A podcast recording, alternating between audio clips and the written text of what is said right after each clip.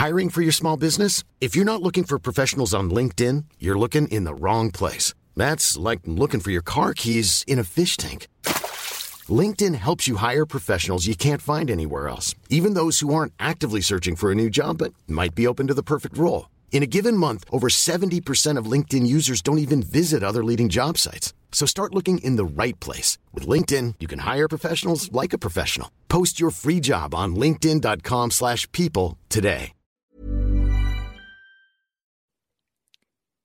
Este es el episodio 74 del Club de los Amargados. Mi nombre es Sergio, sí, sí, soy yo. Sí, yo sé, esto es algo peculiar del, episodio, pero esto es para notificarles que este episodio tuvo algunos aspectos, unos problemas técnicos. Van a escuchar una interferencia en el audio de vez en cuando. Traté de eliminar lo más que pude, lo más que pude. No sé qué pasó cuando estábamos grabando, pero hubo una interferencia y se grabó y pues lo van a escuchar. Nomás es para que advertirles o recordarles que esa interferencia va a estar en este episodio.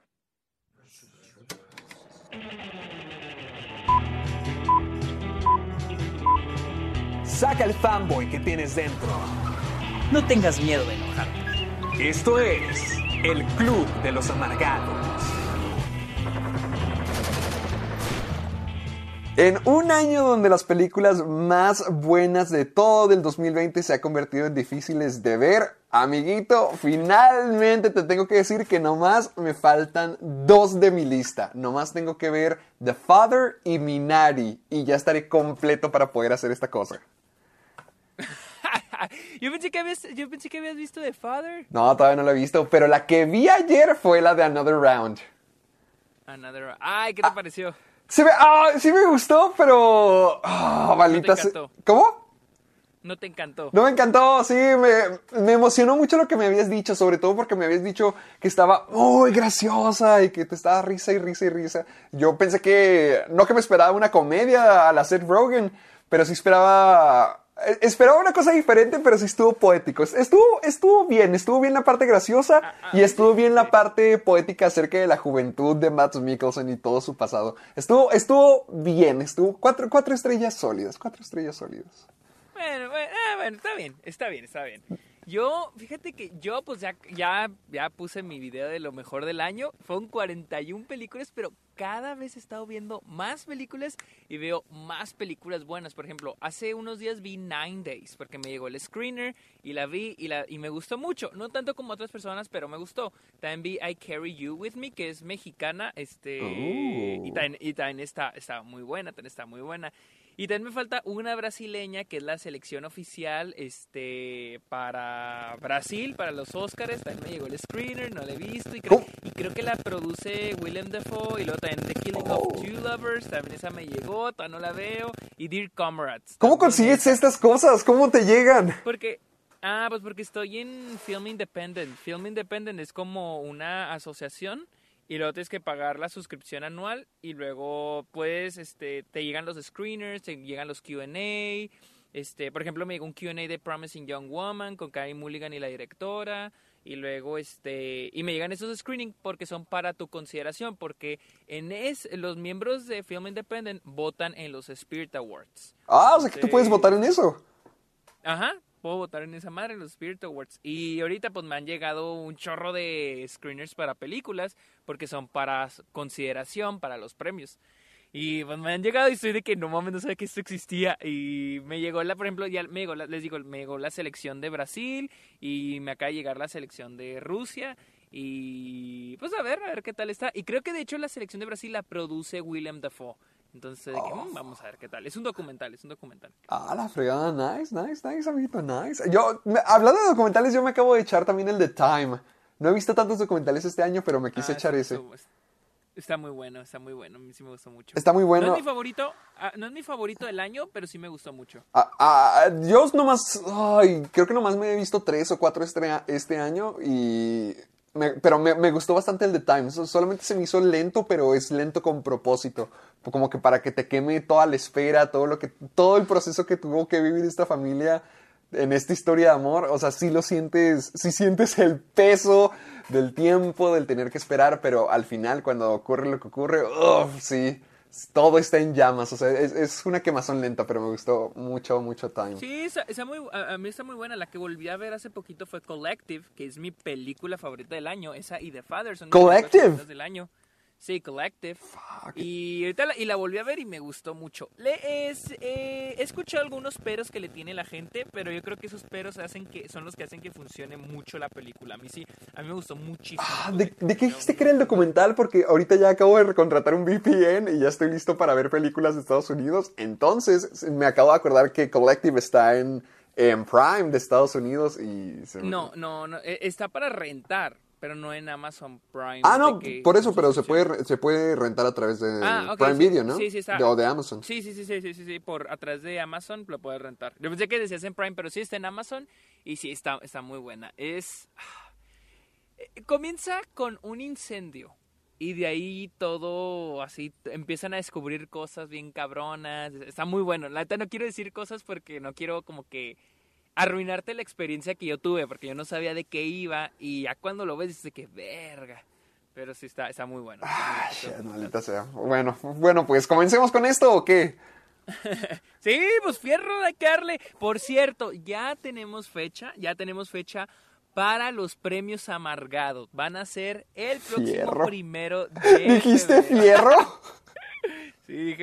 Hijo, no, me quedé pensando como que, shit, sonó muy Oye, sí te surrealista. Oye, te quedaste pensando por mucho tiempo. Sí, como eh, eh, pensé, lo, lo imaginé, lo escuché, qué pex. ya nos descubriste de dónde somos, para toda la gente que se lo pregunta. bueno, en fin, ya tenemos fecha. El primero de febrero van a ser los premios amargados. Y a partir de mañana va a estar disponible el link para que ustedes puedan votar por su película favorita. Porque, como saben, para los que estuvieron en los premios amargados pasados, hay una categoría en la que ustedes eligen la película amargada, su película favorita. y ese es un premio. ¿Cuál fue nuestro ganadora nominación. del año pasado? Parasite. Parasite. Parasite. ganó la mejor película, o sea, la que hicimos nosotros y este y la de los y la de los amargados. Ustedes eligieron Parasite el año pasado. Me da curiosidad saber por cuál van a votar Siento este año. que va a estar muy raro los premios amargados este año. O, bueno, no muy raros, pero sí muy diversos, porque siento que cada quien vio lo que pudo ver, lo Cosas que alcanzó a ver. Sí, Ajá. sí, sí, sí, sí, Entonces sí. como que cada uno tiene su propio, lo mejor del año, como que no hay un colectivo, sino, no, pues esto vi, esto fue. Entonces va a estar, van a estar diferentes nuestras respuestas y también van a estar buenas las que la comunidad Porque- amargada nos comparta. Porque incluso, porque incluso el año pasado, este, estuvo un poco diverso, o sea, porque ten, digo, cada año está difícil encontrar las películas, pero este se me hace que va a estar Sí, este más sí estuvo más imposible todavía. Así que el primero de febrero van a ser los premios amargados, porque vamos a aprovechar que Héctor y yo vamos a estar juntos. ¡Uh! La magia, el dinamismo. Martin Short y... Steve Martin. Y Steve Martin, iba a decir Chris Martin. Y Steve Martin, sí es cierto. y Chris Martin.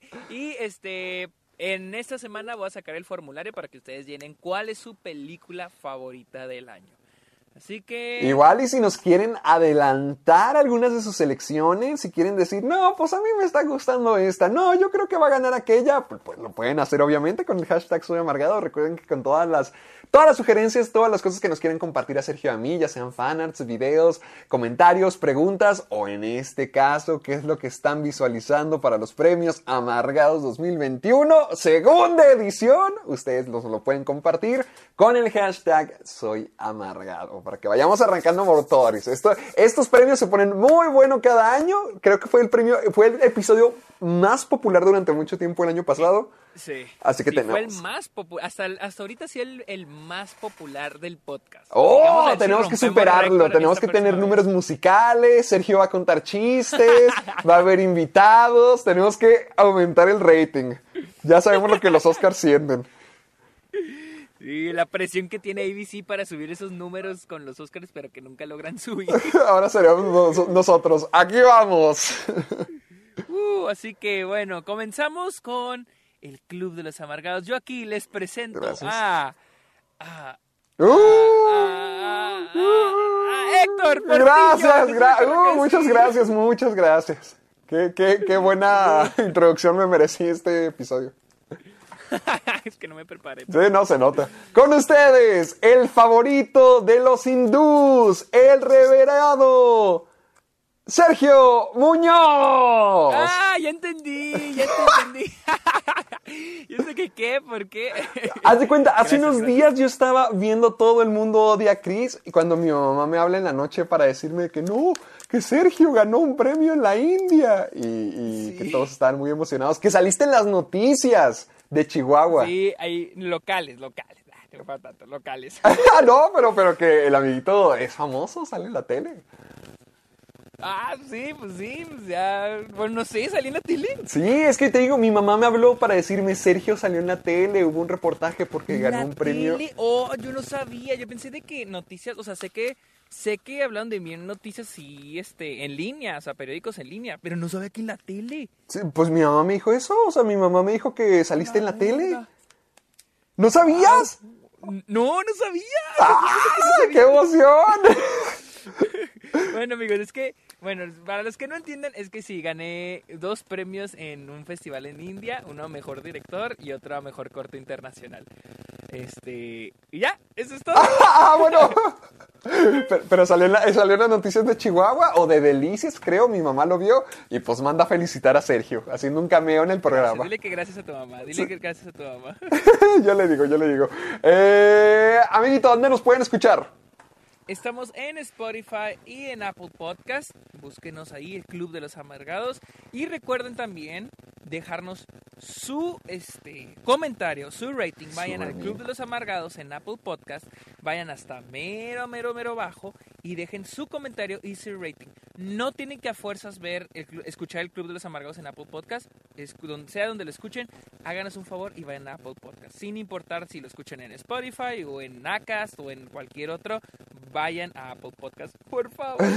Y a- hablando de Acast, nomás para que sepan, nomás como ustedes han sido parte de toda la carrera del Club de los Amargados, ustedes han visto los bajos, como cuando vimos Jackie Jill, los altos, como el premio de los amargados, el, club, el premio, los premios amargados, lo peor del año, todo eso. Pues ahora ustedes van a estar enterados de que por primera vez en este año y pico que llevamos Sergio y yo siendo el Club de los Amargados, al fin alguien nos patrocinó y alguien Al fin alguien nos pagó. al fin alguien nos pagó. Es, es la primera vez, es el primer mes en toda la historia de este programa donde Sergio y yo hemos recibido, o bueno, más bien Sergio, porque Sergio se lo está quedando por el momento. Mm, Bueno, sospechoso. todavía no lo cobro. Me Sospechoso. la factura. Si me preguntan a mí. Pero esta es la primera vez en toda la historia del programa donde Sergio y yo estamos generando ingresos a través del podcast. ¿Cómo llegamos aquí? ¿Cómo es que hicimos ¿Quién dinero a través sabe? de las pláticas de ¿Quién dos sabe? tipejos? Llegamos, lo logramos. Quién sabe cómo lo hicimos, pero lo hicimos. Y Y, por cierto. Y por cierto, hablando de los comentarios en Apple Podcast, estamos en el número 199. ¿De qué? Falta uno. 199 en rating tenemos, o sea, tenemos 199 personas nos han rankeado en, Apple Podcast, así que falta una persona, una persona para llegar al 200. Eres tú, tú el que nos está Sí, escuchando. tú, tú. eres la número 200. Si te lo preguntas, sí, estamos hablando de ti. Sí, ve y ponos el 200 ahí en Apple Podcast. Así que ya lo dijimos, ya lo dijimos. ¿Significa que ya estamos más cerca de ser certificados por Rotten Tomatoes? Si nos aceptan primero. Ah, ¿por qué? O sea, nomás podemos como que presentar O sea, la solicitud.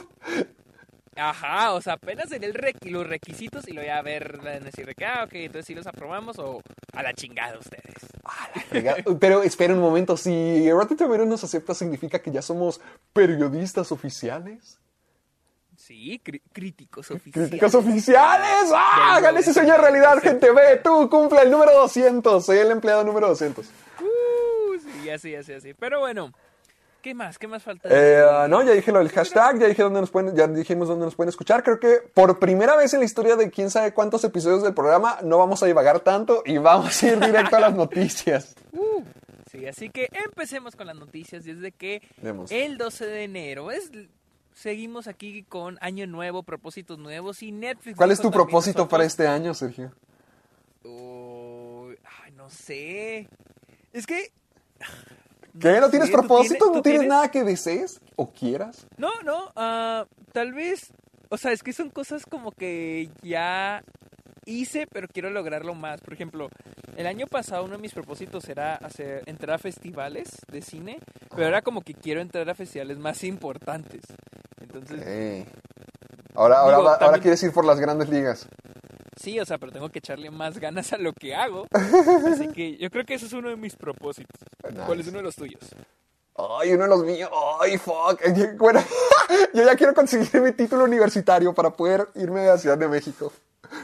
Ya, ya te hartaste, dices, ya me quiero ir. Sí, ya, ya, me quiero- no, es que ya estoy harto. Lo único que me falta son las malditas horas de servicio. Y, y ya, o sea, ya tengo todas las, las materias, ya están terminadas. Nomás las horas de servicio me faltan. Con que pueda quitarme eso, ya me voy a poder graduar. Y ya me voy a poder ir a Ciudad de México a buscar el oro y el sueño mexicano. ¿Tomaste clases ese es el semestre pasado? Sí, tomé- me, tomó, me tocó nomás un semestre en línea. No el pasado, el antepasado. O sea, pero eh, el semestre pasado, el de otoño del año pasado, o sea, 2020, Ajá. ¿tomaste clases? No, ahí ya había terminado. Ya había terminado mis clases el, el anterior, el primer semestre virtual. Entonces, literal, ya nada más te falta... El servicio social, por si ¿El alguien ahí tiene un- una empresa en Chihuahua que me quiera dar las horas, aquí estoy presente y dispuesto. A ver, aquí, por favor, necesitamos a alguien que le firme las horas. a Por favor, que porque ya me quiero ir de esa la escuela. Sáquenme, por favor. Bueno, ya, ¿qué es ese Netflix? Pues, pues Netflix ya, pus, ya sacó un video donde presentaban sus, porque al parecer tienen 71 películas preparadas para estrenarse durante el 2021. Estamos hablando de mínimo una película por semana. ¡Ah, Y fuck! sacaron, y sacaron un video eh, donde, te- donde muestran 27 de esas 71 películas. De ¿Tú, hecho, tú ahorita, viste el video? ahorita mismo lo estoy viendo. Ya, ya lo había visto, pero ahorita estoy recordando qué cosas hay y me estoy dando cuenta de que, pues, varios son de los actores que ya habían participado en cosas de Netflix. Por ejemplo, aquí sale otra vez Noah Centineo, también está Chris Hemsworth. Estoy viendo rostros muy similares, como que ya hay gente que está asociándose demasiado tiempo con, con Netflix. También Woody Harrelson. Estoy viendo una película como de vaqueros con Regina King. No sé si la dirige ella o no sé. También una con Melissa McCarthy. A mí me llamó la atención esa de Zendaya, la, de Malcolm y qué, espera. Ah, Malcolm y Mary, creo. Malcolm y Ah, Mary, esa- esa es He oído cosas muy buenas. Sí, oído es, la que me llama la atención a mí ver. Esa va a salir en febrero. Aquí le estoy viendo. Oh, a ver una película con este Lin Manuel Miranda. Oh, shit. No, baila To All the Boys, Always and Forever. No, Sí, y de la trilogía se completa, hijo. No mames, también la otra, la otra, ¿cómo se llama? El- stand de los besos. También, oh, oh, se Ta- tiene que completar me llama mucho, a mí también me llama mucho la atención la película esta, la de The Woman in, in the Window, con Amy Adams. Que no era, que no se suponía que iba a Mm, ser película de Netflix, se iba a estrenar, se iba a estrenar el año pasado en, en, en cines, pero pues ya con todo esto de la pandemia, Sí. pues, yo creo que la adquirió Netflix. También una con Jason Momoa, este, con Dave Ba- Bautista. Te, te voy a ser franco, la que menos se me antoja ver es la película de La Roca. Por primera vez en la vida creo que siento eso. Porque es La Roca, es? Es La Roca, Ryan Reynolds y Gal Gadot, ¿no? Oh, ok, ok, ok. También va a salir la de Zack Snyder, se llama Army of Darkness. Army of Darkness, la de... No, esa es la de Sam Raimi. Sí, ¿verdad? Esa es la de, esa es la de Evil Dead, ¿verdad? Sí, oh, no es Da- Dawn of the Darkness, algo así, es de zombies, ¿no? A ver, mm, no, es que no sé de qué va. A ver, a mí me llama mucho la Army atención... of the Dead, Army, Army, of the Dead. Army of the Dead, Army of the of the Dead. Dead. A mí me llama mucho la atención la película de Leonardo DiCaprio con Jennifer Lawrence. No sabía que ellos estaban haciendo una película para Netflix. Ah, Güey, literal la anunciamos aquí. ¿Sí? Es la de, es la de Adam McKay, ¿no? Ah, pero... Oh, shit, creo que no. Ay, no se me quedó registrado de que era de Netflix, que era de Netflix. Ah, ok, yo tampoco me acordaba que fuera de Netflix, pero estoy seguro que, que es esa. Estoy buscando ¿No hay alguna gráfica o algún dato de cuántas fueron las películas originales de Netflix que se estrenaron en el 2020? Yo creo que sí debe de haber. Estoy buscando cómo se llama. Ah, Don't Look Up. Don't Look Up, que es de Adam McKay. Y va a salir Jennifer Lawrence, Chris Evans, Timothy Chalamet, Kate Blanchett, Meryl Streep, este, Jonah Hill, Ron Perlman, Uh, Matthew Perry, Ariana Grande, Tyler Perry, este Himesh Patel, Kid Cudi, va a salir hasta Kid Cudi, mamón. Kid el reparto de esa película. Ah, Ya salió en sí, Billy Ted entonces- 3, no es nada nuevo. Ah, no sé si hay una gráfica con todo lo que sacó Netflix el, el, el año pasado, 2020. A veces se me complica como decir el año pasado fue el 2020, ya no es el 2019. Ya sé, desde el problema de enero. Mira, yo estoy. Encontré. oh, es que no sé cuántos sean. Ah, bueno, es una lista muy, muy larga de películas originales, pero a ver, te la voy a pasar para que la cheques. Son, ¿Pero son películas o son películas y series? Películas y documentales. Oh, ok, ok, ok. Mira, ok. son. ah, 7, 8, 9, 10, 11, 12, 13, 14. 16, 17, 18. ¿Las estás contando? 21, 22, 23, sí. 24, 25, 26, 27, 28. Eh, 30, 31, 32, 33, 34, 35, 36, 38, 39, 40, 41, 42, 43, 44, 46, 7, 48, 50, 51. Y siento que esas, eh, al menos las 71 anunciadas son como que mínimo 71. Ah, la fregada, ¿no?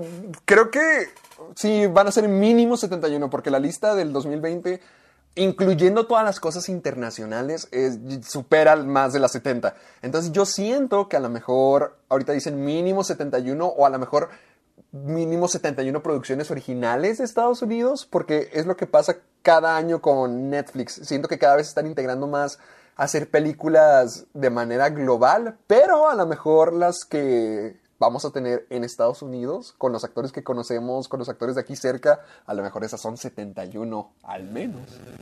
No, y, y aparte porque.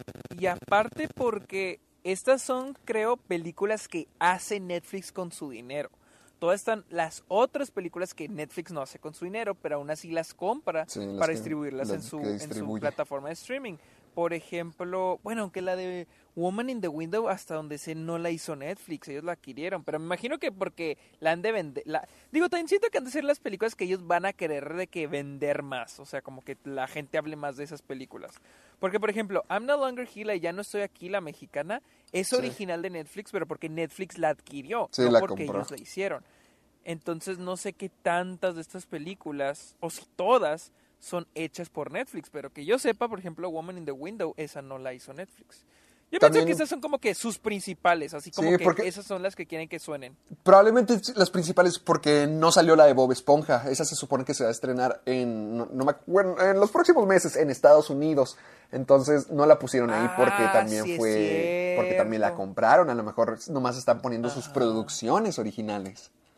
Sí es cierto, no me, no me acordaba. Vámonos, vámonos. poner en- Porque yo pensé que le iban a poner en la de- en Paramount Plus, la de donde, donde es Bob Esponja, pero no recordaba que la fueron a poner en Netflix. también la van a Estados poner en Unidos. Netflix. Ajá. Oh, Mm. ok. Sí, o sea, es lo que yo pienso, o sea. Ahora, ¿cuántas de estas películas van a ser realmente buenas? Esa es la pregunta. Yo siento que unas cuantas sí van a ser buenas, unas cuantas No, sí. sí, sí va a haber. E- Este año sí tuvieron muy buenos aciertos Netflix, honestamente. Mejores incluso que... Porque, por ejemplo, estoy viendo mi lista de lo mejor del año y sí tengo... De Netflix. De Netflix, mira, a ver. a ver. ¿Qué tienes en tu mejor del año de. Netflix? Mira, de Netflix tengo... Mira, Borat, pues es de Amazon. The Trial of the Chicago 7, Mm, hay una. Dick Johnson is Dead, pero es, docu- es documental. ¿Es I'm de No Netflix? Here. Dick Johnson is Dead, sí, es de Netflix. Nice. Y luego ah, I'm No Longer Here, Cierto. eh, la mexicana. Eh, The 40 Year Old Version. A mí me encantó esa película, es de Netflix. Mank, de Netflix.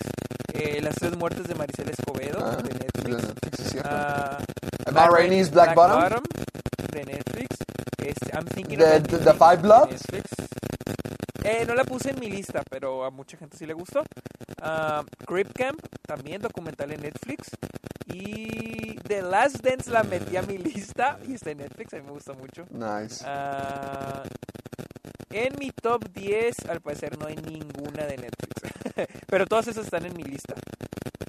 Pero al menos están. eh, oh, pues está bastante diverso. O sea, yo sé que es muy fácil echarle basura a Netflix por las películas malas que saca, porque las que son malas sí pueden llegar a ser muy malas, porque de ahí surgieron, este solo año tuvimos el stand de los besos, que fue de Netflix, también After, también fue de Netflix, Intercambio de Princesas, pero al mismo tiempo están todas las que tú mencionaste. Entonces sí se está... Sí se está dando un contraste con lo que tiene que ofrecer, pero al menos siempre siempre hay de los dos bandos, o sea, siempre da de qué hablar de ambos lados, y eso es importante. Sí, sí, o sea, no, no, no puedo decir que el 100% de lo que saca Netflix es basura. tiene cosas muy buenas y más en, en, el, en, la, en la parte documentales sí tiene cosas bastante buenas. Sí tiene cosas muy buenas. Por ejemplo, The Social Dilemma no está en mi lista lo mejor del año, pero fue, es un documental que sí me gustó y que se me hizo muy interesante. La verdad sí se lo recomiendo mucho. Entonces... Al, menos en los documentales sí son muy buenos. Sí son muy buenos. Entienden American Factory, que ganó el Oscar el año pasado, está muy, muy buena película. Entonces, no tiene cosas realmente así, tampoco como que puras cosas malas. Está, sí está más diversificado. O sea, sí está. Tiene todo. Vamos a ver qué nos depara este año. Pero ahora, amiguito, quiero que me hables de la siguiente gran noticia genial y buena. Bueno, pues es que se confirmó, eh, estas noticias a través de IGN, de que Ubisoft, eh, la compañía de videojuegos, está desarrollando un videojuego de mundo abierto de Star Wars. Nice. Eso suena muy bien. Eso Sí, sí me sí, gustaría. Eso sí me gustaría probarlo. Porque videojuegos de Star Wars, a, a mí me tocó crecer con unos cuantos, como The Force Unleashed, me tocó también crecer con los de PlayStation, y no sé, siem- siempre tuve, hasta incluso últimamente uno de los que más juego hasta la fecha también es Battlefront 2, entonces siempre he sido muy fanático de, los ver, vi- de ¿cuál- Star Wars en los ju- videojuegos. ¿Cuáles juegos dijiste que ah, hubo juegos de Star Wars que jugabas de pequeño? ¿Cuáles eran? Porque Era- yo tengo unos, yo tengo unos. Yo jugué los Force Unleashed, jugué toda la saga de Lego. Ay, jugué uno para PlayStation 1 que no me acuerdo cómo se llamaba, pero era de PlayStation 1, eso sí me acuerdo. Y pues he jugado los Battlefronts que, que son los más recientes. ¿Tú cuáles jugaste? Yo nada más, yo jugué Battlefront, pero así de que el, pri- creo que era el Ah, el primero. primerito, el primerito. El, el que estaba, pero lo jugué para Xbox. El Xbox viejito. El original, el no 360. el original. No el 360, el viejito. Sí. Y también jugué, y fue uno de mis juegos favoritos de la infancia, no porque sea de que es súper bueno, simplemente porque lo jugué mucho y lo tengo muy marcado, el episodio 3, La venganza de los Sith, para el Xbox también. Está Ah. chingoncísimo, me encantaba ese juego. Fueron, o sea, te digo, no crecí mucho con los juegos de Star Wars, pero esos dos sí fue como que, al menos el de, el de Range of the Sith, fue como que marcó mi infancia bien cabrón. O sea, lo jugaba un chingo. Fregada, No, no sabía que ese tenía juego individual. Sí, sí tenía y está, y estaba buenísimo. A mí me gustaba porque cada nivel era un momento de la película, cada nivel. Y pues obviamente Ajá. mientras más avanzas, avanzas la película, ¿no? Y estaba chido, la neta, estaba, a mí se me hacía muy chingón el juego, estaba padre.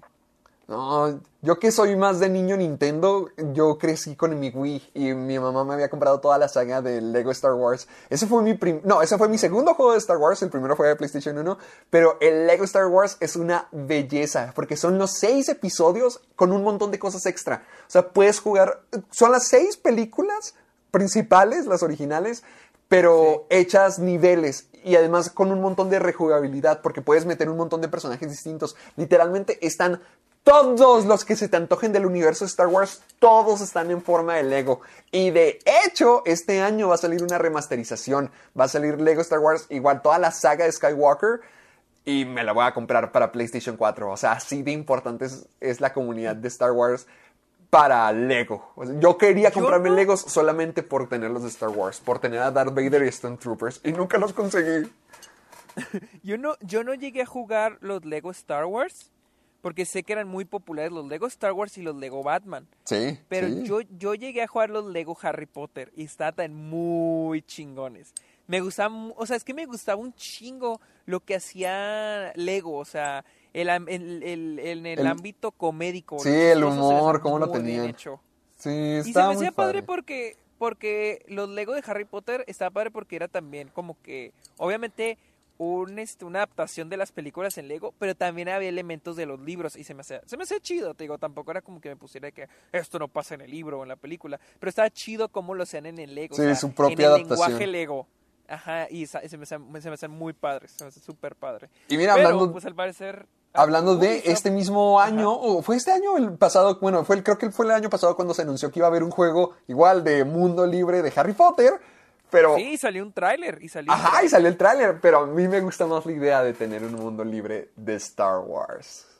O sea, a mí no me llama tanto el de Star Wars, pero porque no soy, no soy más fan de Harry Potter, pero me imagino que esto va a ser algo que le va a llamar un chingo la atención a los, a los fans de Star Wars. Entonces, Ah, es porque, porque, o sea, imagínate, un, o sea, es que lo más chingón del mundo abierto, independientemente de la franquicia que tú quieras, o sea, es tú estando en el mundo de lo que eres fan. Ajá. Por eso, por eso a mí, a mí me gusta, a mí desde hace años la idea de un juego de mundo abierto de Harry Potter era como que no mames, era una chingonada. ¿Sí te lo vas a comprar? los juegos, sí, claro que me lo va a comprar. Va a salir, ya lo retrasaron.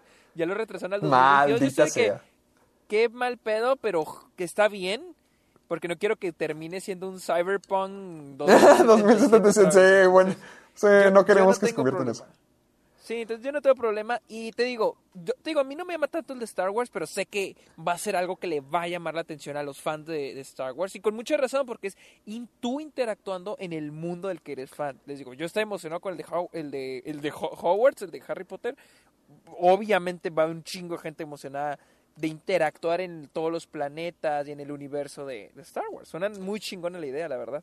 Es que a mí siempre me ha gustado Star Wars. Yo lo veo de una manera externa. O sea, como que todo lo que ocurre de videojuegos, de libros, de cómics, de caricaturas. Sé que todo está de manera canon, de todo está conectado de una manera, pero al mismo tiempo sé que mucha gente no llega a experimentar lo mismo que significan esas perspectivas nuevas del mundo de Star Wars, que es un poquito más ya en la carne, en el mundo, ya más con la mitología, sin, sin preocuparse por las películas, por la continuidad, por los héroes. O sea, siento que hay tanta mitología de Star Wars y es lo mismo que he dicho todo, siempre en este programa, que hay de tanto agarrar y que hay tantas formas de vivir en este mundo. Ahorita con The Mandalorian es lo que se ha demostrado, porque en las películas siempre nos lo habían puesto desde la perspectiva de los Jedi.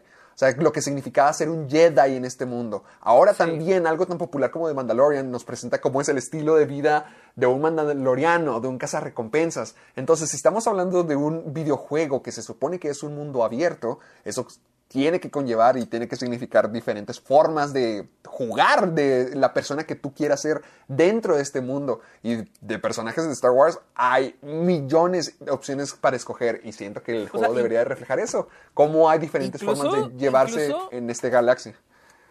Incluso me parece hasta complicado crear un, un, este, un videojuego de este tipo para Star Wars. Porque, por ejemplo, Harry Potter todo es Hogwarts, ¿no? Sí. Pero con Star Wars son Galaxias. planetas, galaxias. Oh, o sea, fuck. está- yo siento que está muy cabrón. O sea, no dudo que les va a salir bien, pero Sí. si les sale bien va a ser una cosa muy chingona. Sí, yo siento que sí va a tardar entonces un ratito en salir porque es que lo mismo que tanto vas a poner de la mitología de Star Wars es demasiada que para poder hacer un juego que lo abarque todo, pues no, no sé si eso sea posible, no sé si se puede hacer, no, o, o- o si con la nueva generación de PlayStation 5, la- el nuevo Xbox, se pueda lograr un juego de esa escala, pero tienes razón, o sea, algo como Harry Potter es más chiquito o más emblemático, Ajá. emblemático las, las partes que se necesitan para que te sientas dentro de este mundo. Mientras que Star Wars, pues es una, literalmente es una galaxia entera. Y para recrear ese sentimiento de galaxia, de llanura, de inmensidad, de rebeldía, pues sí, pues sí va a estar difícil para Ubisoft, pero no dudo que lo logren. Sí, la verdad, yo no dudo que lo logren, pero sí siento que va a tardar un rato. Y está bien, o sea, está bien porque yo siento que un videojuego de Star Wars, sea el que sea, no debe fallar. O sea, no Sí. debe fallar y menos algo así como este. Y más si lo están anunciando ya, como pasó otra vez con Cyberpunk, que lo anunciaron en 2012 y toda la gente de que no mames, ya no pueden, ya no la pueden cagar. Sí. No, la, no la pueden cagar. Entonces, Pero, eh, sí, o sea, Ubisoft neta también sí- hizo Cyberpunk. No, no, no, no creo, no creo, pero déjame ver. Sí, porque yo qué. Estoy que seguro de que no. Ah, Ah, desarrolladores, CD Projekt. Ok, sí, no, no, no. O sea, por un momento me, me confundí. Sí, no, no te me asustes. No, no, no. Eh, pero sí, Bueno, al fin este va a haber un juego de Star Wars de mundo abierto. La verdad sería muy interesante. Eh, pero yo sí, duro, yo sí digo que van a durar Un ratito en sacarlo. Unos 6, 7 años en sacarlo, la verdad, porque... Y, y es- y eso espero, o sea, espero no, no que saquen algo nada más por vender. Porque, pues, si no, pues, ¿cuál es el chiste? Pero ahora tenemos que hablar de algo que a Sergio le pone muy triste, ya que afecta Ah. directamente a uno de sus héroes. ¡Cállese, güey! Es su comediante Ah, no mames. favorito, su actor favorito. ¿Qué ocurrió? Ah, bueno, pues, pues bueno. Desde hace unas semanas, bueno, el 6 de enero, ah, hubo un riot en el Capitolio aquí en Estados Unidos, en Washington, Ajá. que obviamente fue provocado por todas las chingaderas que ha dicho Trump, por esto de que le hicieron fraude, que hicieron trampa, le roban las elecciones, etc. Espera, fue un riot por, parte de los supporters de Trump. Sí, sí, sí, por parte de los supporters de Trump. ¿Y que querían Y que es- se volvieran a contar los votos o decían que era un fraude? O... Pues mira, era un riot, se metieron al Capitolio donde había congresistas ah, y hace poco sí, un, uno, un informante, alguien de los que fue arrestado, dijo que su plan era entrar y matar a algunos de los del Capitolio. Pero eso, eso no es la noticia. Ah. La noticia es de que entonces a Trump le, se, le, se le bloqueó en Twitter, ya de- borraron su cuenta en Twitter, Ah. en Facebook, en YouTube, en un chingo de lados. O sea, el güey está, después de cuatro años, o sea, después de cuatro años, al fin ya, Ya se lo está detuvieron. cancelando, ¿no? Y una de esas cosas de que al parecer quieren quitar a Donald Trump de Home Alone 2, de Mi Pobre Angelito 2. Y Macaulay Culkin dice, sí, yo sí jalo que lo quiten. ¿Pero por qué? ¿Por qué? O sea, ¿también lo quieren castigar así, quitándole su mejor actuación? Su mejor momento en la vida. Sí, sí, sí. O sea, En todo caso, eso demuestra cómo es un villano de la vida real. No ayudó a Kevin, solamente lo hace lucir peor. Pues sí, exactamente. O sea, y al parecer comenzó como un meme, porque al parecer hubo. Aquí tengo un tweet, en el link que te mandé, hay un tweet donde un tipo reemplaza a Trump en la escena con, con Darth Vader, con Christopher Plummer, con Java the Hutt. Se ve mejor, ¿no? Se ve mejor. Se ve mejor, sí se ve muy padre. ¿Quién es la mujer? ¿Con quién, ¿Con quién la sustituyó? ¿Quién es la mujer? Ah, Dolly Ese- ese Parton. Es, es Dolly Parton, güey. y este. Y al parecer, Chris Columbus en el diciembre dijo que incluso este Donald Trump a través eh, he- eh, dice que el presidente did bully his way into the movie, o sea, que él a Oh. través de bullying se metió a la película. Es que yo he escuchado esto de que Trump para que graben o bueno, cuando grababan películas o series en sus edificios o en sus propiedades, una de sus condiciones es que él tenía que aparecer. Me dijo, pónganme a mí, solamente así los dejo grabar. Ajá, así. ¡Guau! Entonces, eso se refiere Columbus- Chris Columbus con el mon que Trump llegó a aparecer en la película. Y- y me encanta que por dice- eso sé que a mí me vale madre que lo quiten. A mí me encanta que dice que la primera vez que lo pusieron, o sea, que, que mostraron la película, la gente aplaudió y se emocionó por Trump. Y que desde ahí Chris Columbus dijo, no, pues sabes que déjalo en la película, es un momento para la audiencia. O sea, es que, es que siento que Trump en los 90 era como el ícono, el ícono millonario neoyorquino. O sea, porque creo que te salen en Sex and the City. No, pues ahorita también. programas de... Sigue Por ejemplo, salió en, en El Príncipe de Bel Air. ¿Salió en El Príncipe de Bel Air? Ah, sí, cierto, él iba a ser, él iba a comprar la, la casa de Will Smith. Él- exactamente, él iba a comprar la mansión. La mansión. Entonces, es que era, era, era un ícono de los 90 y... Y pues o sigue sea, siendo muy icónico ahorita. Estaría muy cagado, estaría bien cagado si lo reemplazan con una pendejada. O sea, que si lo agarran y lo reemplazan con una mamada. O sea, yo sí jalo, digo, no hay pedo. ¿A, quién pudo? yo yo digo que es más fácil que corten el momento, pero en todo caso, ¿a quién pondrías tú? ¿A quién cambiarías a Do- Donald Trump? No sé, güey, ¿a ti quién se te ocurre? No, no sé. Yo estaba muy feliz con Donald Trump. Eh, Es que, es que siento que hasta cierto punto, o sea, si dicen, vamos a quitar a Donald Trump eh, por cortando la escena, yo diría, nah, mejor no la quiten. Mejor, si van a reemplazar a Donald Trump, de que literal recorten a Donald Trump y pongan una pendejada, o sea, eh, para hacerlo, eh, para hacerlo irónico, para hacerlo chistoso. Pero si van a recortar así la escena, no tiene, no tiene chiste, o sea. no es-. ¿Ves? gracioso. Te dije que tú ibas a estar triste. Sergio no quiere que quiten a Donald Trump, su héroe. No, no, no, no dije que no lo quiten. Si lo van a quitar, háganlo de la manera más graciosa y humillante. Es, es Ay, humillante. chido, estaría cagado. Ay, qué triste noticia. Bueno, pero no, no, aquí tenemos una noticia feliz, una noticia que te va a alegrar o, Pues ni o, tanto. que- o tal vez te valga madre, o tal vez te Sí, valga pues madre. ya, ya, cuando se trata de Godzilla contra Kong, eh, Bueno, pero pues al menos no la atrasaron, la adelantaron. ¡Ala! Porque la siguiente noticia es de que Warner Brothers, junto con Legendary, adelantaron el estreno de Kong vs. Godzilla. Ah, perdón, al revés. Godzilla. Godzilla Kong. contra Kong. La cual se va a estrenar, se iba a estrenar en, En mayo, mayo. Y ahora se va a estrenar el 26 de marzo. Uy, ya no en falta mucho. HBO Max y en cines. O sea, al mismo Sí, tiempo se van a estrenar. Sí, sí, pues ese era el punto, ¿no? ¿Cómo- ¿Cómo, ¿Qué era lo que habíamos dicho? Que no era que 30 tantos días después de su estreno Ah. teatral. No, no, no, no, no, no, no, no. Las películas, a- a como Wonder Woman, se va a estrenar al mismo día en Navidad. Perdón, se va a estrenar el mismo día en HBO Max. y en, Ajá, sí. este, y en Ah, todas en. Navidad, la fregada. Todas en Navidad. bueno, No, no, es que no. Wonder Woman se estrenó en Navidad, en Sí. cines y en HBO Max. Lo mismo va a pasar con... Hasta ahorita la idea es de que eso va a pasar con todas las demás películas de Warner del 2021. Por la- otro ejemplo es la de Judas and the Black Messiah. Se va a estrenar, creo, el 12 de febrero en HBO Max y en cines. Nice. Y al parecer, este Godzilla vs. Kong también se va a estrenar en cines y en HBO Max. Lo- la ventana de 30 días es de que va a permanecer en HBO Max por 30, 30 días y luego la van a quitar. Por ejemplo, Wonder Woman ya la van a quitar el 25 de diciembre. Mm. Esto con el fin de que la gente no... 25 de enero, ¿no? Ah, 25 de enero. 25 de enero. Sí. Esto con el fin para que la gente no, como que no se espere a que se estrene un chingo de películas y paguen solo un mes de HBO Max y ver todas esas películas de chingazo. No. O sea, nomás la puedes ver durante el mes de estreno y ya después ya no va a estar en HBO Max porque al parecer sí van a lanzarse en Blu-ray y DVD. Pero que hayan adelantado King Kong, o o bueno, Kong contra Godzilla, ¿qué significa? ¿Significa que a Wonder Woman sí le fue bien? ¿Significa que este modo de trabajar sí le está funcionando a Warner?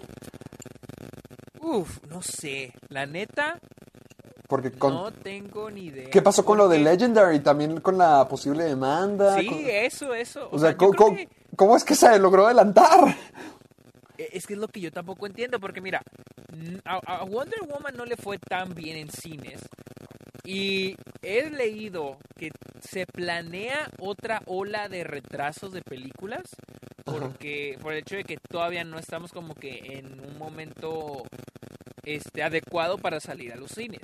Ok. Pero el hecho de que la vuelvan, que la adelanten es lo que me, lo que se me hace como que, ah cabrón, o sea, Sí, No como sé, que, no sé. por, ¿por qué? ¿Cómo es- esto se logró? ¿Ya se resolvió todo? Pero... Yo creo, mi única teoría, porque la- lo único que se me ocurre es de que Warner quiere usar a Kong versus, este, perdón, Godzilla versus Kong como otro, otro para jalar gente a HBO Max.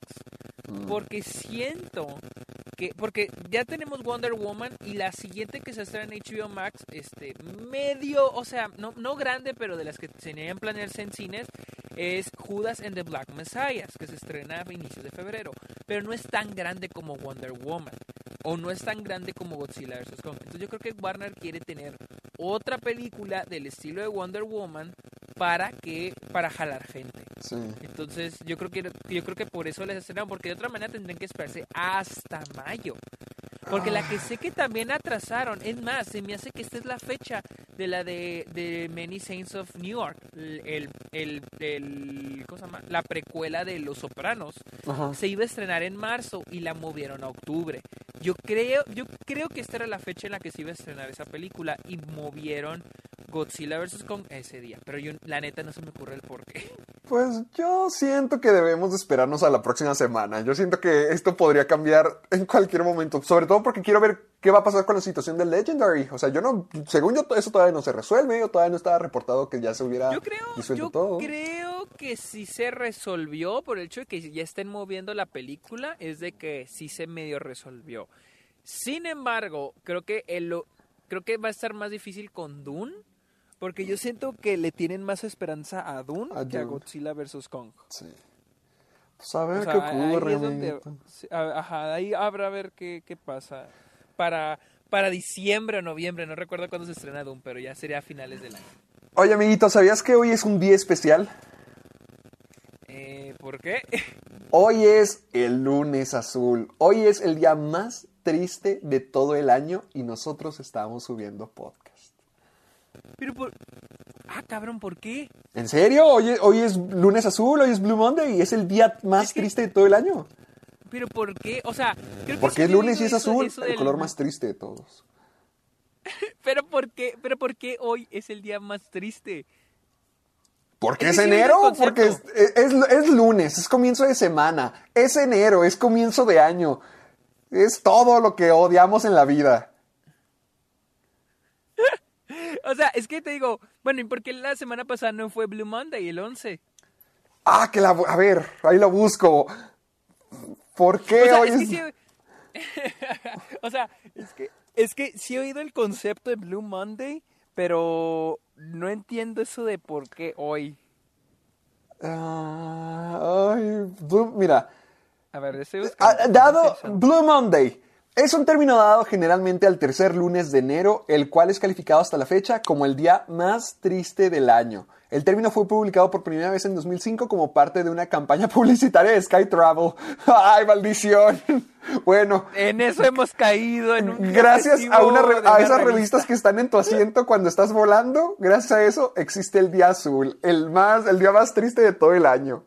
Wow, wow. Ahora, ahora me voy a sentir miserable solo porque me dijiste eso. Pues sí, no se te olvide que todo fue por una revista atrás de un asiento de un avión. Malditos, pero, pero mira, algo que nos alegró el día que Héctor dijo que quería hablar de esto es de que ya salió un vistazo a la nueva película de Pixar, Luca. Ah, sí. Ver, Héctor fue el que me dijo. Ah, sí, es que se ve muy, es- se ve muy bien porque también son humanos, pero a pesar de que es una película de Pixar, es una animación distinta. Hasta se parece un poquito, ay, no me acuerdo cómo se llaman, pero al, al estilo de Wallace y Gromit, al estilo de Sí, Pollitos sí en ve. Fuga. Tiene como que un feeling así diferente. Y es y me llama mucho la atención porque son dos cosas nuevas para mí con Pixar. Porque primero que nada es una animación diferente para sus humanos, porque a pesar de que siempre han variado, como que siempre se han mantenido dentro de un mismo parámetro. Lo, lo que ves en Los Increíbles no es muy lejos a lo que verías en Toy Story. Y esto sí se ve un poquito más diferente, un poquito más caricaturizado. Eh, y Esta es la película que decíamos que era Call Me By Your Name, ¿no? ¡Sí! Se ve como Call Me By Your Name. Eso estaba O sea, pensando. y estoy viendo, y estoy, o sea, era la que dijimos cuando la anunciaron en el, en el, ¿cómo se llama? En el Investors Days. Porque también se estoy supone que esta película imágenes, también va a ser italiana. Entonces Es es. en Italia, sí. Es Call Me By Your Name. Es Call Me By Your Name. ve dónde están estos Call Me By Your Name. Ve los charts. Están ochenteros. O sea, el lugar. Estoy seguro que hay ¿Sí? una escena que toma lugar en esta. Se ve como el centro ahí de donde están Elio y Oliver. Y se llama Luca, como Luca Guadagnini. Como Luca Guadagnino. No, la, la verdad es que se ve padre. Sospechoso. A, a mí me gusta el hecho de que son historias en diferentes lugares ya del mundo, porque ahorita salieron de Estados Unidos y contaron la historia de México con Coco. Ahorita ya tienen también algo planeado con Colombia y ahorita viene esto Luca de Italia. Entonces ahora Sí. igual algo parecido a Netflix se están convirtiendo en algo global. Ya no solamente están sacando historias eh, como por pon- ponerlo de una manera universal, al estilo juguetes, monstruos, eh, carros, conceptos de cosas que todos conocemos, bichos, superhéroes, sino ahora la cultura que estos países pueden, que los países de todo el universo pueden proveer para nosotros. Entonces siento que eso está padre, eso me gusta que. Disney quiere contar esa clase de historias. Y siento como que hay algo padre en el hecho de que la, de que se anime de alguna manera las cosas reales. Porque al- algo que tengo muy presente es cómo animaron Nueva York para Soul. ¿Te acuerdas que Uh, hemos es, es hablado? cierto, es cierto. O sea, y qué tan auténtico se siente y se ve. No, yo, yo no sé qué para la gente de Guanajuato qué tan auténtico o cómo se sintió haber visto Coco, por ejemplo, porque sé que la ambientación es Guanajuato, ¿no? En, en Coco. Entonces, es padre como que ver animado mundos reales, como que está padre. A mí, a mí sí me gusta. Sobre todo, sí, ahorita que lo pones, la animación de, de Soul de Nueva York fue par- parte de lo que lo hizo un personaje. O sea, realmente sentías que era la esencia de Nueva York. Entonces, ¿ahora qué puedes hacer con distintas partes del mundo? O sea, puedes ajá, crear una exacto. ventana gigantesca para toda esa cultura. O sea, hacerla sentir igual como un personaje, hacerla vibrar con la cultura por lo que es. Entonces, es una ventana incluso más detallada, más dedicada, más, más, que pone más Le importancia dar- en, dentro Le de... puedes dar una, pers- una personalidad. Sí, le puedes dar una personalidad, le puedes dar una perspectiva diferente a las personas, le puedes dar un cuerpo a toda una cultura, a, a sus creencias, a sus tradiciones. Entonces siento que eso, eso me gusta, el- la nueva animación y también me gusta el hecho de que son historias de diferentes partes del, del mundo. Eso me gusta. Sí, sí, sí se ve muy bonito, la verdad, se ve muy, muy, muy, muy padre. Y pues la neta, Pixar es difícil que decepcione, es Bueno. difícil, así que... Pero hay algo que siempre decepciona. Hablando de cosas que... eh, Hablando de imágenes nuevas y hablando de cosas que va a lanzar Warner este año, Héctor quería que habláramos de las del primer vistazo a las imágenes de Mortal Kombat, la cual es un reinicio clasificación R, ya es que todos saben Oh, nada, ya, es ya. mejor. Es la versión definitiva, totalmente. La- eh, y iba a ser de, creo que es de Warner, iba Es a ser de Warner. HBO Max. Ah, y salieron unas imágenes. Héctor está muy emocionado por esto. Quiero, quiero ver, ¿quién, ¿sabes quién dirige esto? ¿Quién? No, te pregunto, Mortal Ah, no, no, no tengo ni idea. A ver, déjalo busco. A ver, Mortal Kombat 2021, Simon McQuoid, que dirigió, creo que es su primer película. Ay, Oh shit, man. Oh shit. eh, a ver, sí. wow, sí es su primer película. No, eh, Sí es su primer película. O sea, ¿quién es? oh shit, es su primer película. No, creo que esto no va a salir bien porque, mira, las adaptaciones de videojuegos siempre son difíciles, pero con Mortal Kombat, ah, creo que sobre todo más, porque yo sé que Mortal Kombat tiene su propia historia, su propia, su propio origen, sus personajes. Yo entiendo eso y yo sé que han habido modos de historia dentro de los mismos videojuegos, pero uy, tratar de crear este concepto para una audiencia más general en una película de que una hora cuarenta ay, sobre un juego de peleas, no sé, por una, por una razón nunca ha salido bien. Mortal Kombat, Mortal Kombat ya ha tenido como dos adaptaciones distintas y no han salido bien. No sé por qué esta tercera sería alguna diferencia. Sí, a ver, Mortal Kombat, a ver si no estoy perdido. Mortal Kombat es el videojuego donde literal nada más están, se agarran a chingazos, ¿verdad? Y luego tiene unos, unas muertes bien cabronzotas, ¿verdad? Bien Ese es. Mortal, es Mortal Kombat. Ok. Es ¿Cómo es un videojuego de eso? O sea, yo, yo, yo sé que tiene su historia y también tiene su razón de ser cada elemento de Mortal Kombat. Sin embargo, yo siento que la experiencia que se lleva cada jugador al jugar Mortal Kombat es exactamente eso, el romper huesos, matar, destruir sangre. Yo siento que eso es parte de la experiencia, el, el pelear, el que tú estés controlando las peleas, no solamente la historia. Entonces no sé cómo van a... Ah, Es que lo han hecho con Street Fighter, lo han hecho con Mortal Kombat. No, no creo que vaya, no creo que se vaya a adaptar bien. Sobre todo si es la primera película del sujeto. Podría ser una super sorpresa y de que este sujeto, el australiano, Mira, es... estoy, por cierto, estoy- me metí a su página, simonmcquad.com, y al parecer es director de anuncios. Y al parecer sí son anuncios heavies, o sea, por ejemplo, Ah, hay ¿sí? uno de Star Wars de Duracell, creo. Eh, hay uno de Star Wars de Duracell. Y ha hecho cosas de- de Call of Duty también. Con Doctor, de Call of Duty, tiene uno de Doctor Dre. Y sean muy mamones, pero no tiene películas, tiene puros comerciales que sí sean muy chingones. Vamos a ver qué tal es en el mundo de las, las películas. a ver, haciendo, porque sí, técnicamente sí es su primera película, pero vamos a ver qué, qué pasa. Sí, porque estoy viendo el comercial de Call of Duty y está bien, pero, pero pues es un comercial. Pero, a ver qué, pero es un comercial, exactamente, Sí. o sea...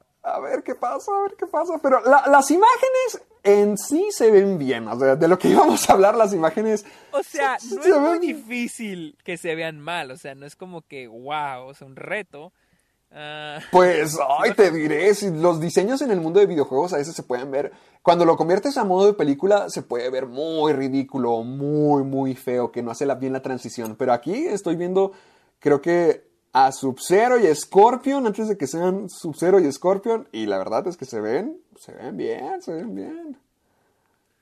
sí, pues ya visualmente no se ve mal. Pero es que yo no entiendo de qué manera van a adaptar esta madre. yo no tengo ni idea cómo, cómo van a adaptar Mortal Kombat, la verdad. Sí, no sé, porque... ¿Cuántas, y luego, ¿cuántas películas de videojuegos buenas hay? ¿Cuántas películas de videojuegos hay? Que estén chidas, que digas, no mames, esta está buena. Ah, a mí me gustó Tomb Raider. Tomb Raider es buena. ¿Se hizo buena? Yo no visto. Detective Pikachu está ok. Ah, no, eh, Oh, Detective Pikachu he oído cosas buenas de esa película. Está muy ok. Eh, no lo sé. Yo, yo, yo estoy más emocionado por Uncharted con ¿Tuviste- Tom Holland. ¿Tuviste, ¿Tuviste Assassin's Creed? Ay, Assassin's Creed es de las peores películas de videojuegos que se hayan hecho.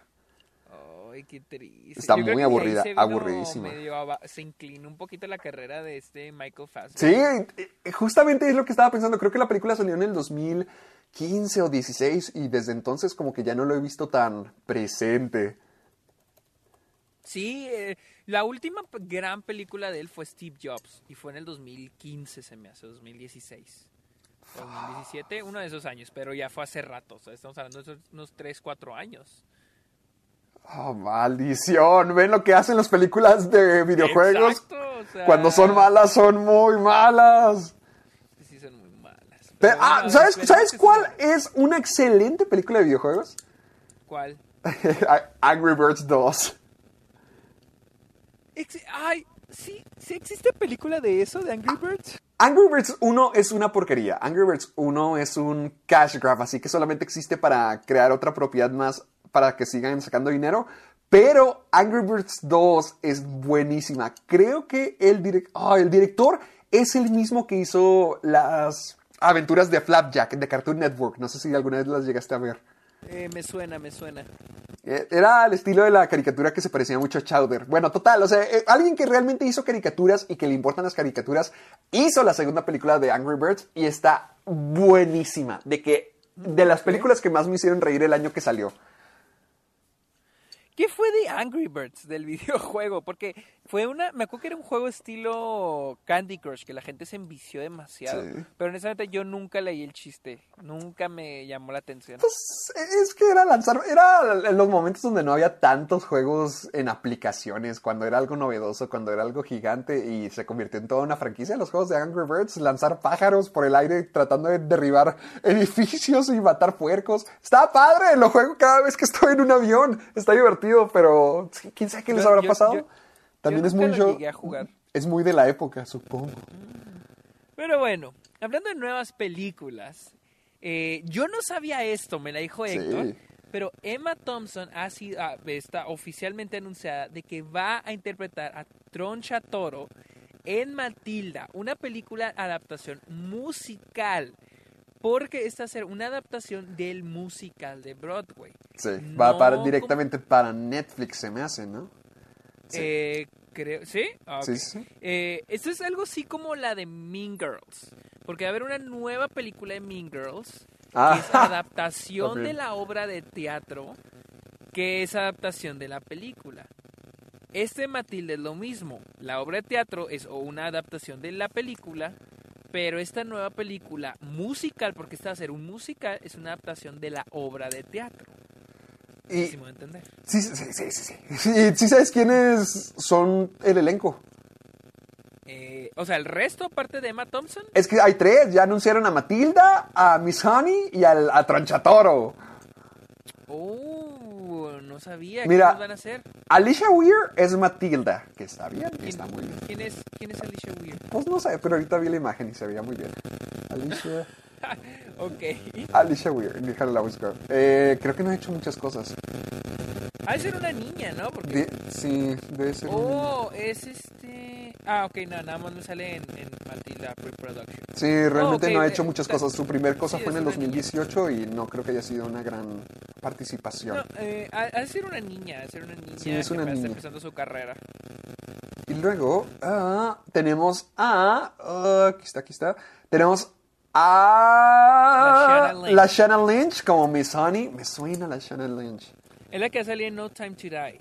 Ah, la que con dijeron razón. que va a ser la nueva 007. La nueva 007 y también la que salió en Capitana Marvel, es verdad. Ah, ok, ok, ok. uh, ok. Y la mejor noticia de todos, Emma Thompson como el Tronchatoro.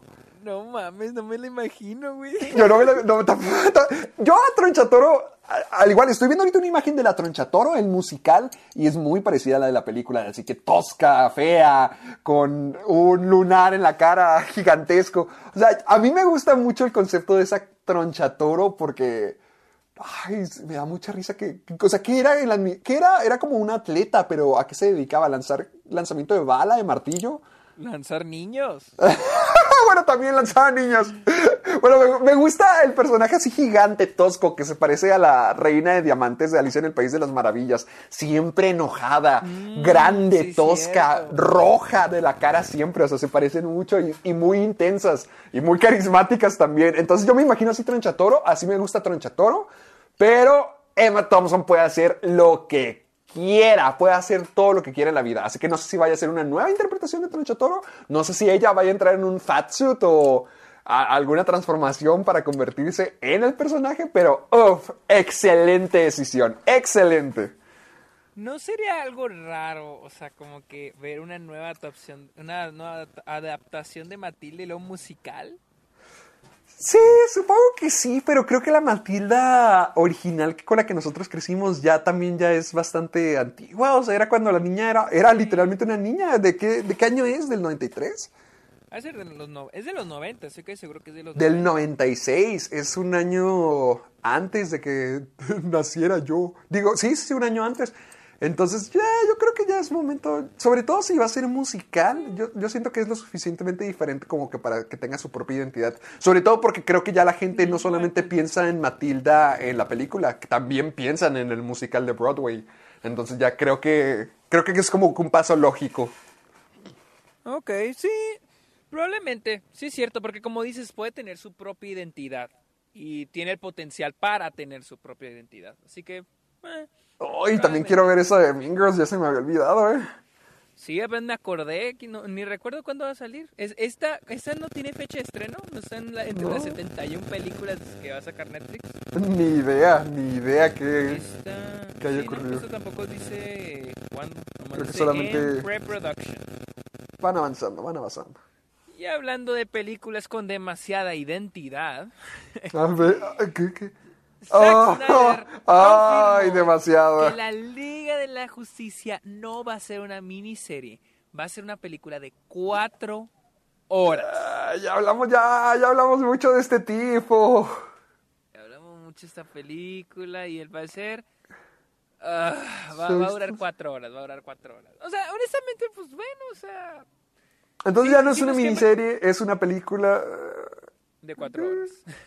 Nah, sigo pensando lo mismo, solamente me da mucha risa. Como que cada semana hay algo nuevo que decir respecto a esto. Sí, ¿verdad? O sea, como que... Y lo es como que algo que, que te dices, que ya no habían dicho que sí, o sea, que hacer cuatro horas o... Porque eh, en Twitter salió mucha gente que sabe que, pero pues no se supone que habían confirmado eso. O sea, sí, como que... Trata de Como que le quita mucho la seriedad al, al asunto, como que le quita mucho la aura de dignidad al que esto se estrene. Como que, sí, pues sí, es que, o sea, ca- que es como cuando esta J.K. Rowling está contestando tweets de Harry Potter en su Twitter. O, sea, sí siento que se siente de esa manera, como que ya, o sea, dejen que la cosa hable por lo que es, la, que su producto sea bueno por, por lo que es, que no, que no tengan que estar agregándole, quitándole, eh, corregir, Bueno, aquí nada más- Aquí nada, explicar. más está, aquí nada más está diciendo que va a ser una película de cuatro horas. Sí, no, no, no, Pero yo sí, sé, o sea, no que haya dicho algo horrible, pero, ya. pero que cada semana haya algo nuevo, que tenga que ser una nueva, o, o sea, anuncia algo nuevo, es como que, ay, o sea, sí le quita un Sí, poquito. como cuando, cuando dijo lo de que va a tener groserías, va a decir fuck, va a decir la palabra con F, Batman. Sí, o sea, es como que ya, ya, ya, ya fue mucho, ya no se siente como, se siente como un evento más que como una película real. I'm Sandra, and I'm just the professional your small business was looking for. But you didn't hire me because you didn't use LinkedIn jobs. LinkedIn has professionals you can't find anywhere else, including those who aren't actively looking for a new job but might be open to the perfect role, like me. In a given month, over 70% of LinkedIn users don't visit other leading job sites. So if you're not looking on LinkedIn, you'll miss out on great candidates like Sandra. Start hiring professionals like a professional. Post your free job on linkedin.com/people today. Estuvo como cuando vi- hablamos de la imagen que salió donde está la Mujer Maravilla, tenía tres cabezas cortadas. ¡Ah! ¿qué, qué onda con eso? Porque sí vi la imagen, pero no, no sabía de quiénes eran.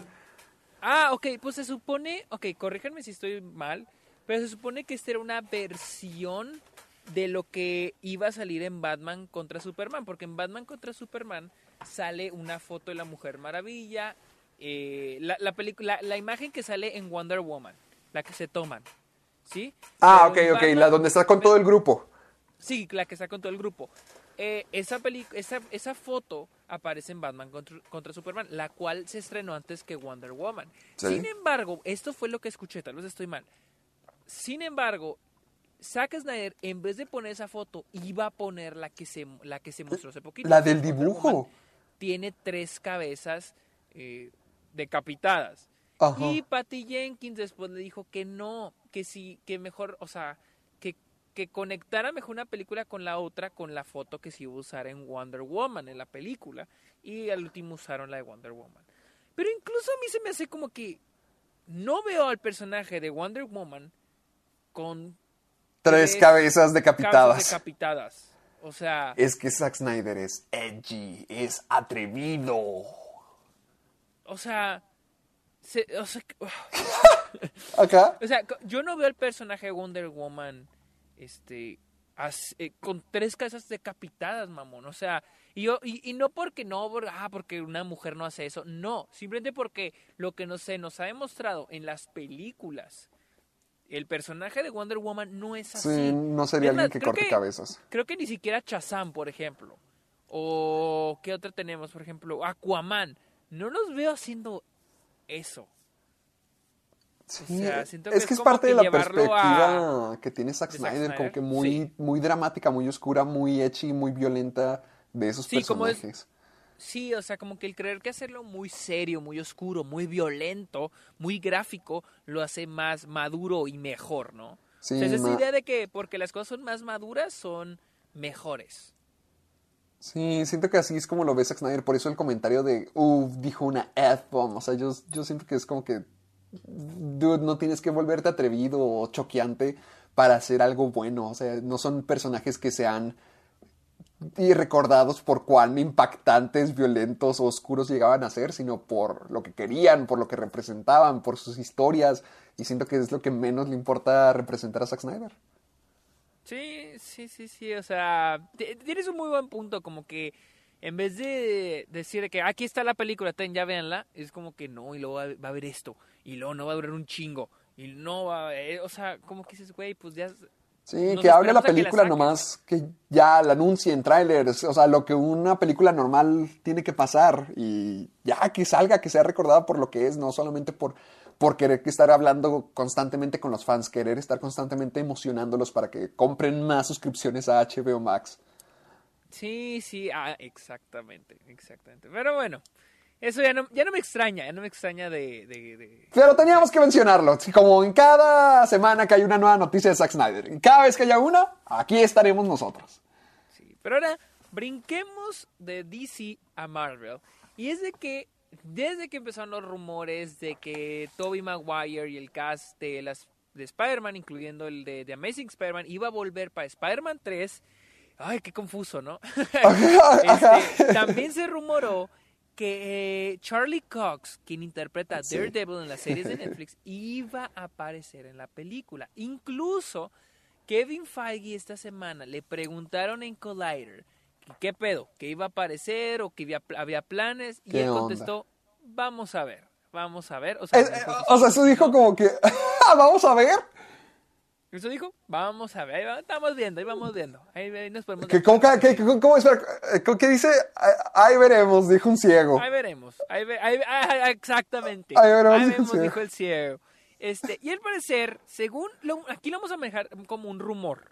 Es- Este Comic Book dice que Charlie Cox ya terminó de filmar sus escenas para Spider-Man 3. Incluso yo llegué a hay las teorías, ¿no? Que leo en Twitter de que se supone que, pues, como terminó la segunda de Spider-Man, con, con- revelándose la identidad de Peter, este, supuestamente Peter va a buscar un abogado y ese abogado va a ser Charlie Cox. Sí, tiene sentido. Tiene sentido. Entonces, esa es la manera en la que han introducido al personaje. Eh, suena bien, suena interesante, la verdad. Este, y se rumora, aquí lo manejamos como rumor, de que Ajá. Charlie Cox ya acabó de filmar. Ah, yo, ah, yo sigo confundido. ¿Quién había sido quien originalmente había anunciado que Charlie Cox sí estaba firmado? ¿Había sido IGN o Collider? No, creo, creo que no, no había sido una, una, una revista o una página seria. Pero en muchos lados se manejó como. Es que el día que se anunció lo de Alfred Molina, también salió lo del rumor de Toby Maguire. Y luego también salió el rumor de Charlie Cox.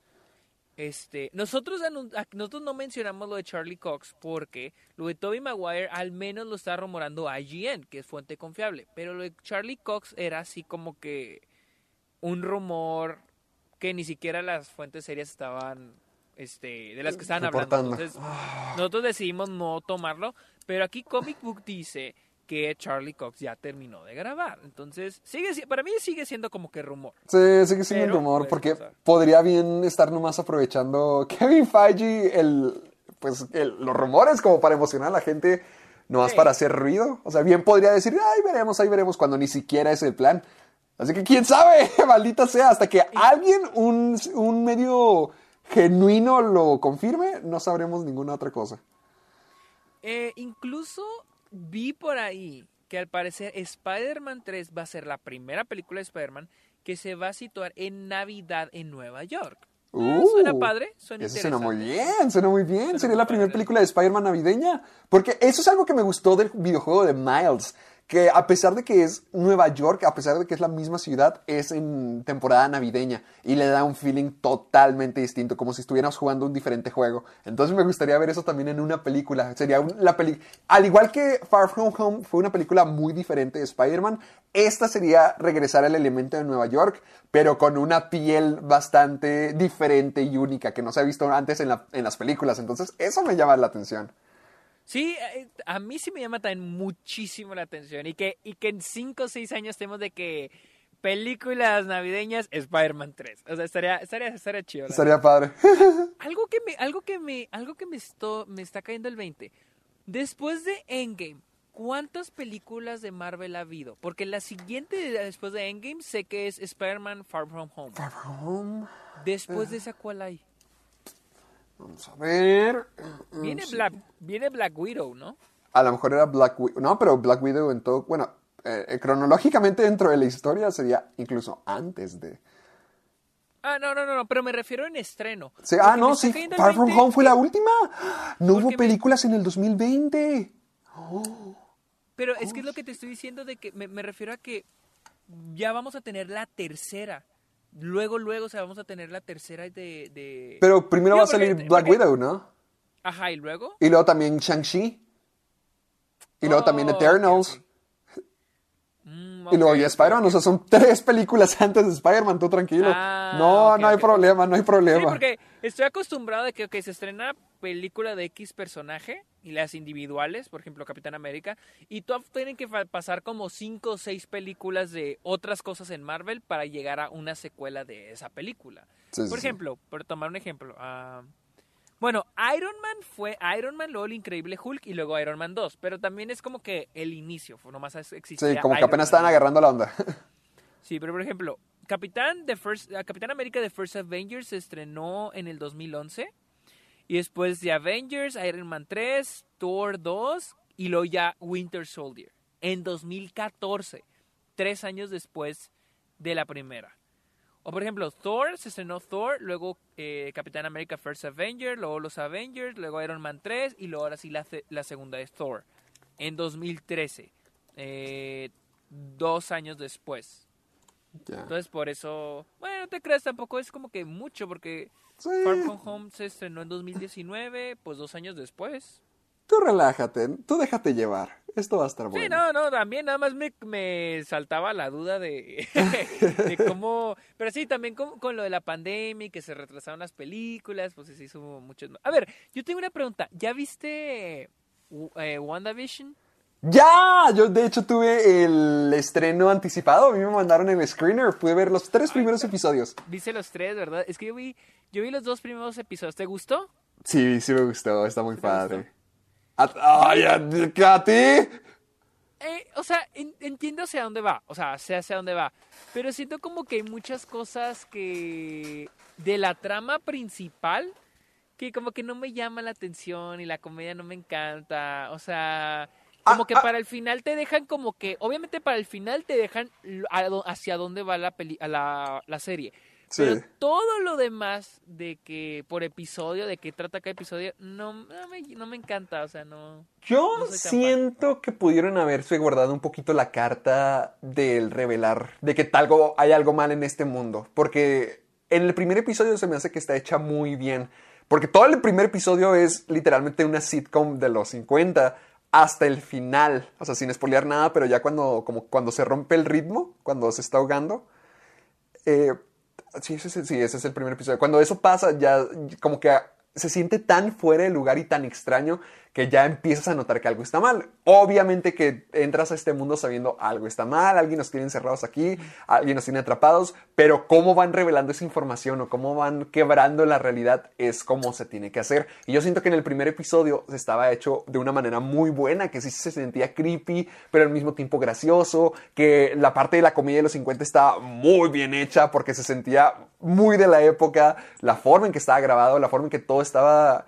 La, la forma en que adaptaban el concepto de los superhéroes, de estos dos manteniendo sus identidades y sus poderes en secreto, a, a una comedia de los 50 con vecinos y tu jefe que tiene que venir a cenar. O sea, eso se me hizo muy padre.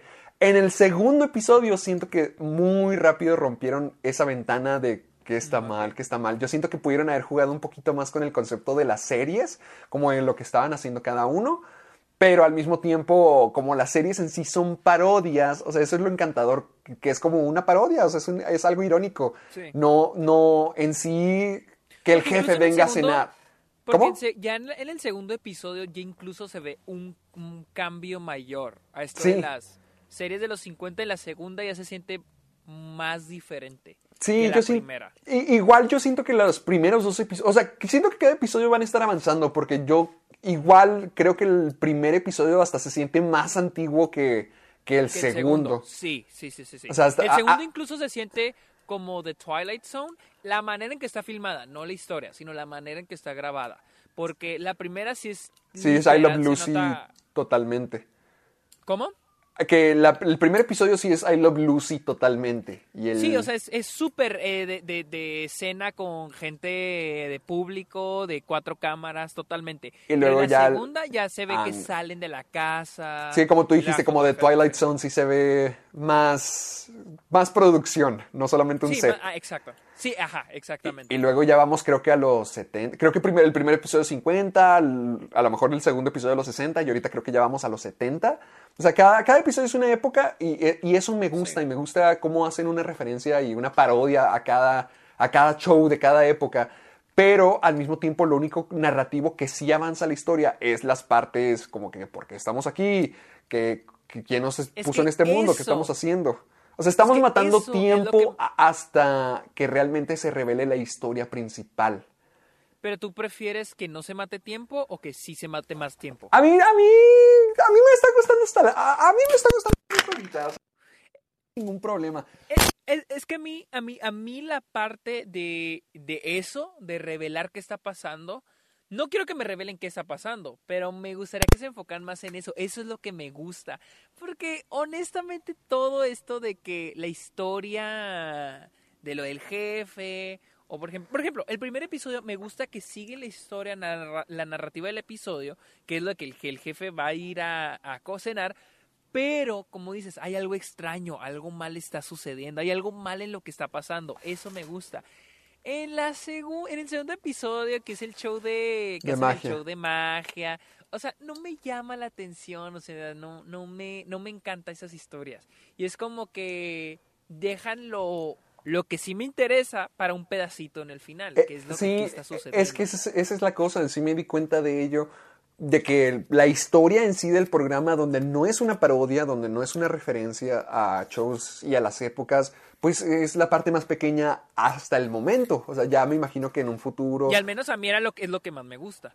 Eh, eh, ah, ah, y tú viste nomás hasta el segundo episodio. A mí me tocó ver hasta Sí. el tercero. Y e igual, o sea, se siente, se siente similar.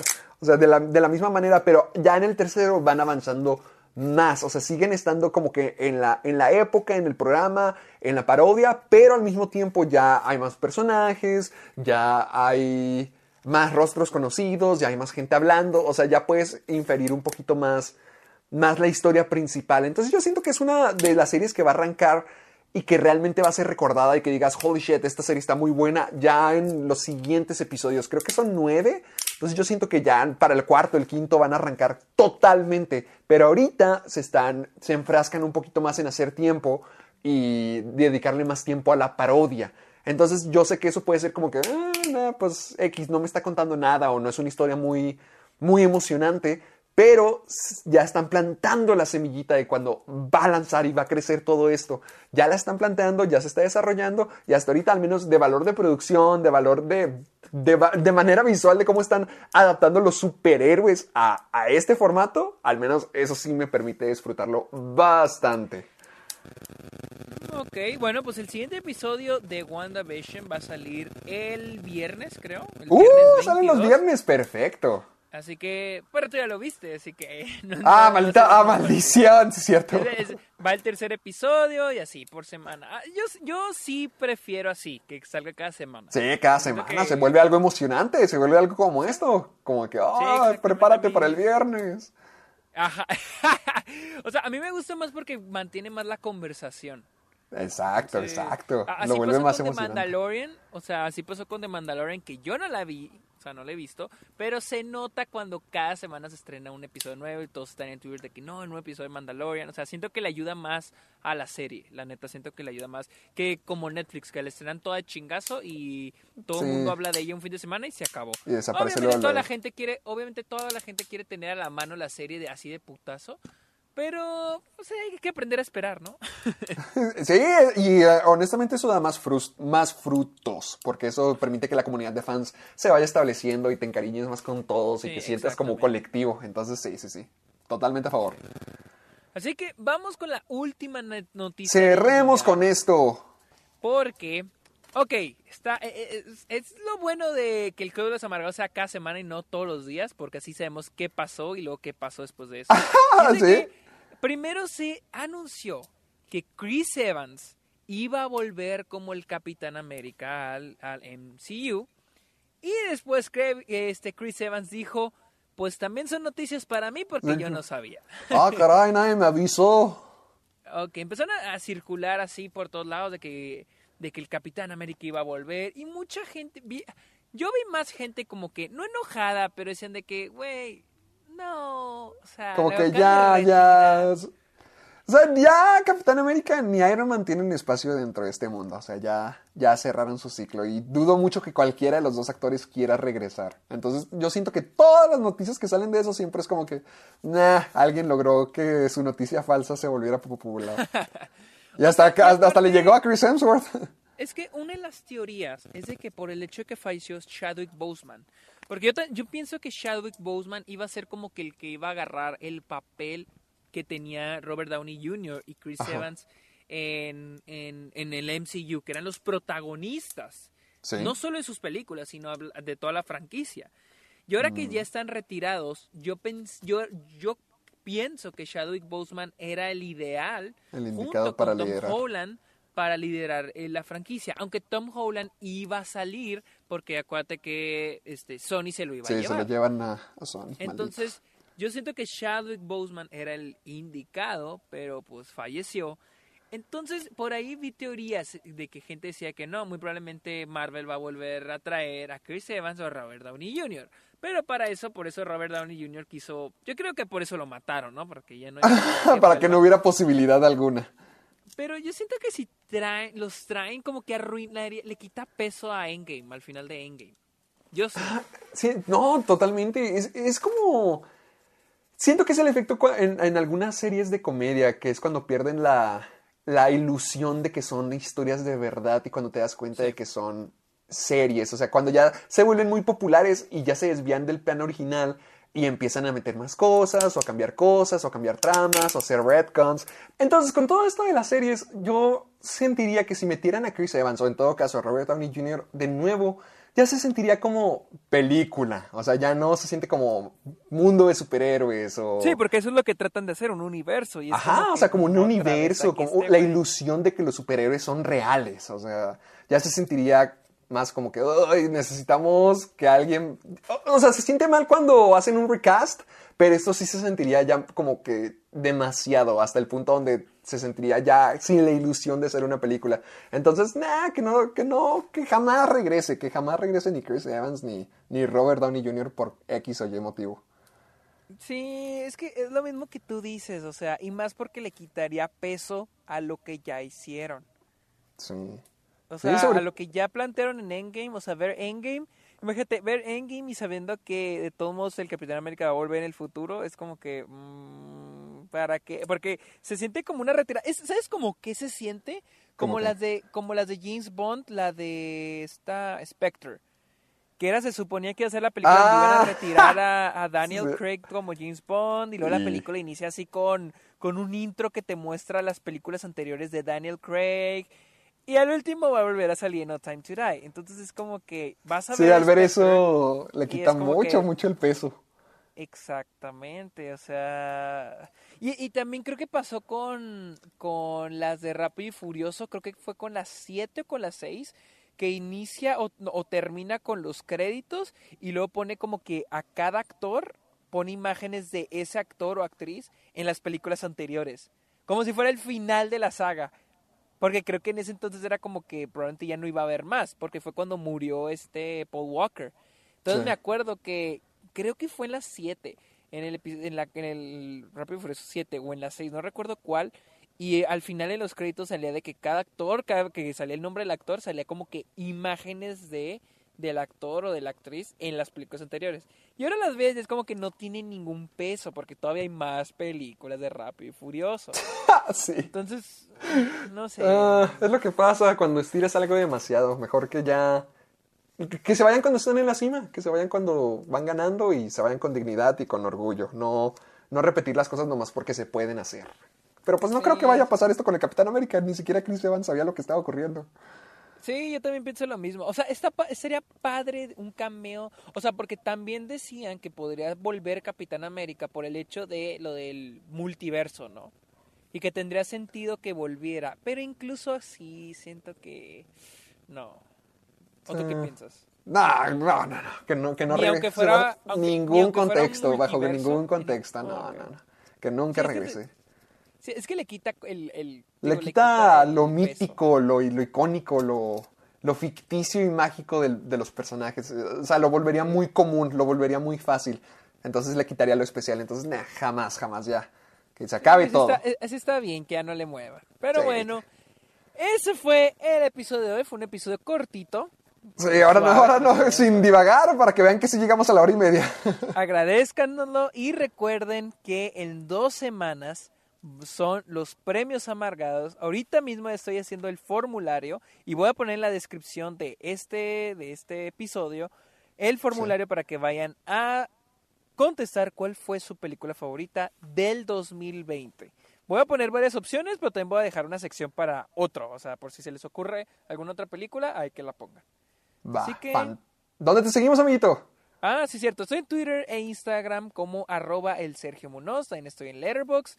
Y este tengo mi podcast, está ok, donde pueden escucharlo en Apple Podcast y en Spotify. Y creo que es todo. ¿Dónde te podemos seguir, eso. Héctor? A mí me pueden encontrar en Twitter y Facebook como Caja de Películas. Pueden encontrarme en YouTube con mi canal Caja de Películas. Y pueden encontrarme en TikTok y en Instagram como Soy Héctor Portillo. Para que vayan y nos sigan ya mismo. Y recuerden escucharnos en Spotify y Apple Podcast y dejar su rating. Falta Por favor. una persona. Uno nomás. Una persona que vaya a Apple Podcast. Les digo, no importa dónde nos escuchan. Vayan a Apple Podcast. Vayan, busquen el Club de los Amargados. Vayan hasta mero, mero, mero abajo y pongan su comentario y su rating del podcast. Si les gusta, si lo aman, qué es lo que más les gusta. este, nada más cosas buenas, puras cosas buenas. Puras cosas buenas, por favor. Y recuerden usar el hashtag Soy Amargado para que nos compartan sus preguntas, sus anécdotas, sus memes, etcétera, etcétera, en Twitter, Facebook, Instagram, donde sea. Así que. Uf, fue un episodio. ¡Vámonos corto, a desayunar! como siempre. A desayunar, ya sé, ya son las la una y media. ya, ya me estoy muriendo, ya, ya, a, co- a comer. Bye. Bye.